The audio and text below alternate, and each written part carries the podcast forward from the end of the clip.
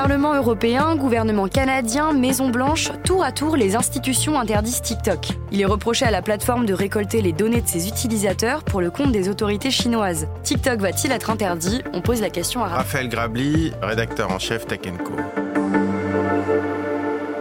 TikTok, c'est une application donc euh, chinoise hein, qui appartient à une entreprise chinoise qui s'appelle ByteDance, qui est extrêmement populaire, qui cumule 1,7 milliard d'utilisateurs euh, dans le monde, entre 10 et 15 millions en France. Et la spécificité de TikTok, c'est que ça attire des utilisateurs extrêmement jeunes, à partir de 4-5 ans. Hein. C'est un carton très important parce que ça maintient les gens en fait devant leur smartphone extrêmement longtemps. L'algorithme est extrêmement bien fait, c'est-à-dire que c'est des vidéos courtes qui s'affichent les unes après les autres et qui sont les plus efficaces en fait pour nous maintenir accro à smartphone. Les jeunes passent par exemple deux fois plus de temps sur TikTok que sur Instagram.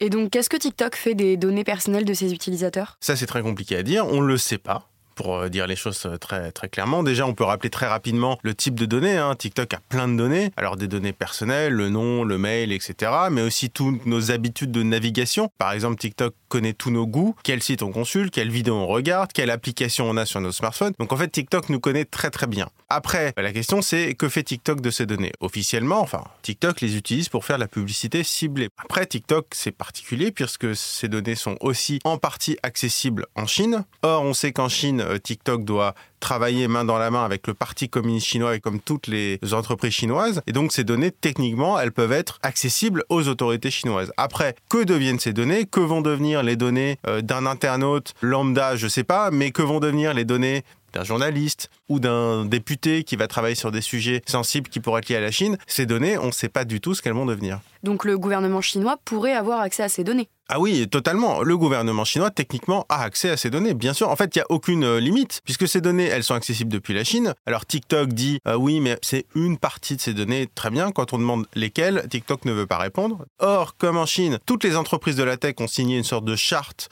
qui les engage à œuvrer dans l'intérêt du Parti communiste chinois. Donc techniquement, en fait, il n'y a rien qui empêche les autorités chinoises d'avoir accès aux données personnelles de euh, toute personne qui utilise TikTok en France.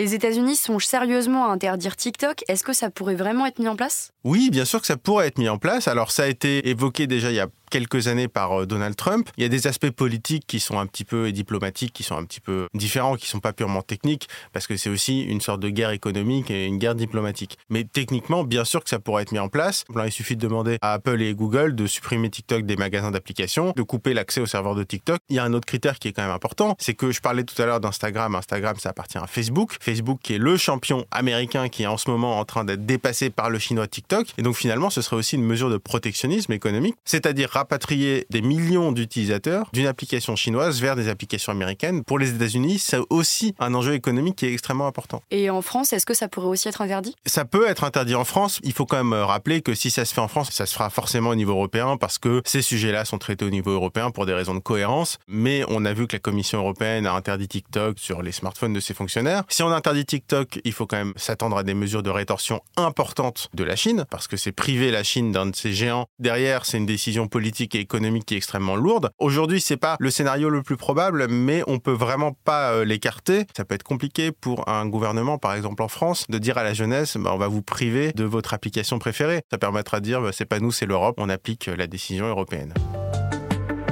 Merci d'avoir écouté ce nouvel épisode de la Question Info. Tous les jours, une nouvelle question et de nouvelles réponses. Vous pouvez retrouver ce podcast sur toutes les plateformes d'écoute, sur le site et l'application BFM TV. À bientôt.